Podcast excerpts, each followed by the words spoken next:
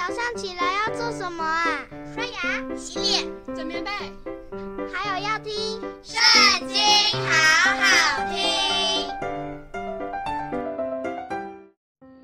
大家好，欢迎收听《圣经》，好好听。今天我们要读的是诗篇第一百三十三篇。看呐，弟兄和睦同居，是何等的善，何等的美！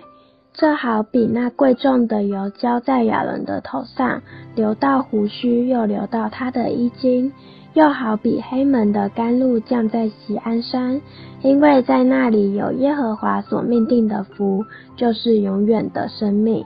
今天我们读经的时间就到这边结束了，谢谢您今天的收听，下次也要和我们一起收听圣经，好好听哦，拜拜。